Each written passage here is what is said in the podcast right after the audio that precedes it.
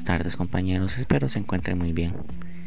Esta tarde vamos a hablar de la sociedad del conocimiento y el constructivismo.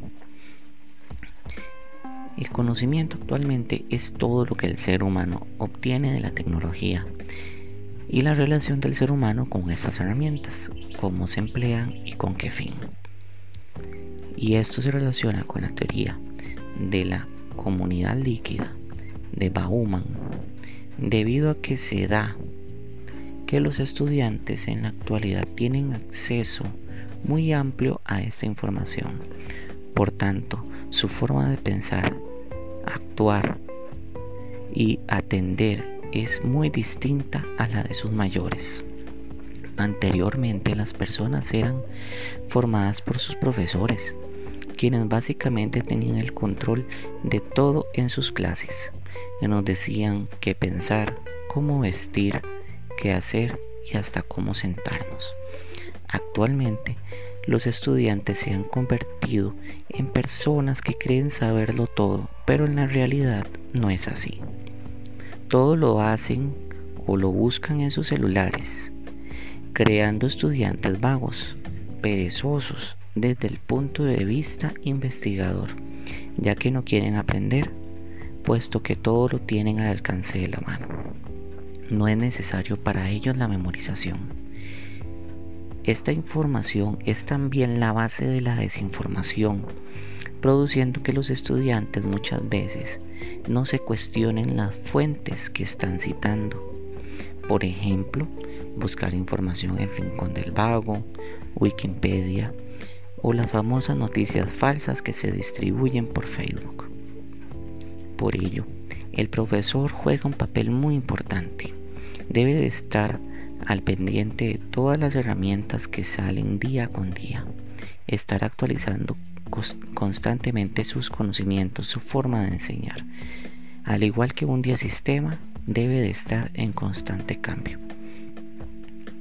El profesor debe enseñar a sus estudiantes a diferenciar fuentes confiables de las no confiables.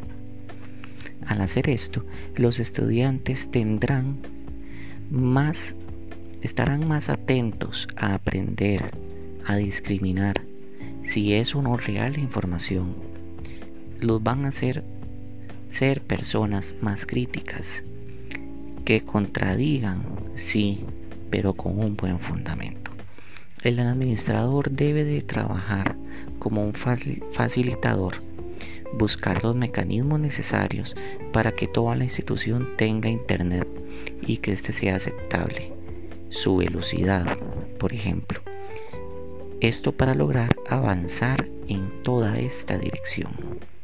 Además, preparar a los profesionales a cargo de los estudiantes, enseñarles a usar estas herramientas, capacitarlos, pero una capacitación real a los que ya peinan algunas canas, esta situación los incomoda un poco, entonces debe de abordarse de alguna forma estratégica. Dentro de estos desafíos se encuentran la falta de recursos, la nula conectividad en algunas escuelas, la no existencia de tecnología que permitan implementar estas tecnologías pero lamentablemente también existen muchas resistencias de los profesores que ya mencionamos anteriormente. Por tanto, se recomienda que los directores deben de permitir el cambio.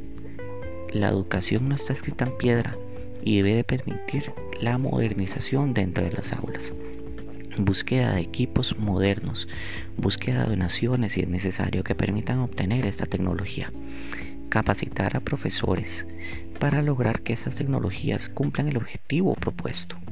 De esta forma se logrará que los estudiantes aprendan a construir su conocimiento buscando en Internet. Está bien, pero además logrando que aprendan a discriminar información, la real de la no real, a ser mejores profesionales algún día, aprender continuamente y ser mejores personas en esta sociedad.